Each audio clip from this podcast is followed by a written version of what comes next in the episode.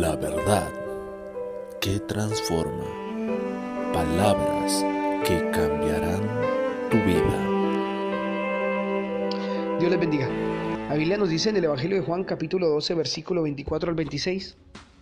De cierto, de cierto os digo, que si el grano de trigo no cae en la tierra y muere, queda solo. Pero si muere, lleva mucho fruto. El que ama su vida la perderá. Y el que aborrece su vida en este mundo, para vida eterna la guardará. Si alguno me sirve, sígame. Y donde yo estuviere, allí también estará mi servidor. Si alguno me sirviere, mi Padre le honrará. Ay, qué maravilloso es escuchar las palabras de Jesús, porque son vida y son espíritu. Y porque nos dan esperanza también, al mismo tiempo. Él nos promete que si le servimos y permanecemos en Él, estaremos un día también con Él, sentados en tronos, y el Padre honrándonos.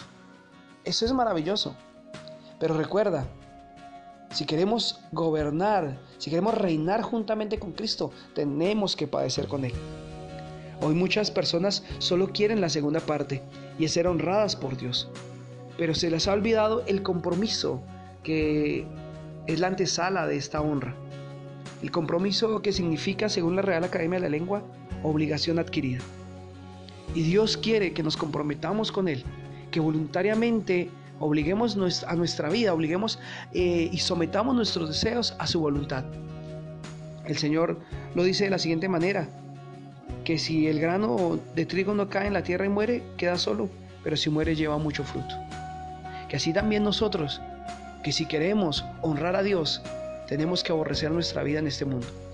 Tenemos que morir a nuestros deseos, a los deseos de nuestra carne, de nuestros ojos y a la vanagloria de la vida, para ser así verdaderamente siervos de Jesucristo. Recuerda esto, sin compromiso no hay honra. Dentro de la iglesia de Jesucristo, todos sus miembros tienen que comprometerse, tienen que voluntariamente adquirir una obligación dentro de su obra y morir a su yo para llevar mucho fruto. Esto ha faltado por generaciones en las iglesias y por eso no somos tan relevantes en muchos aspectos de la sociedad.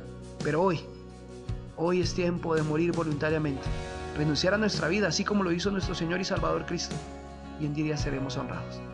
Bendiciones.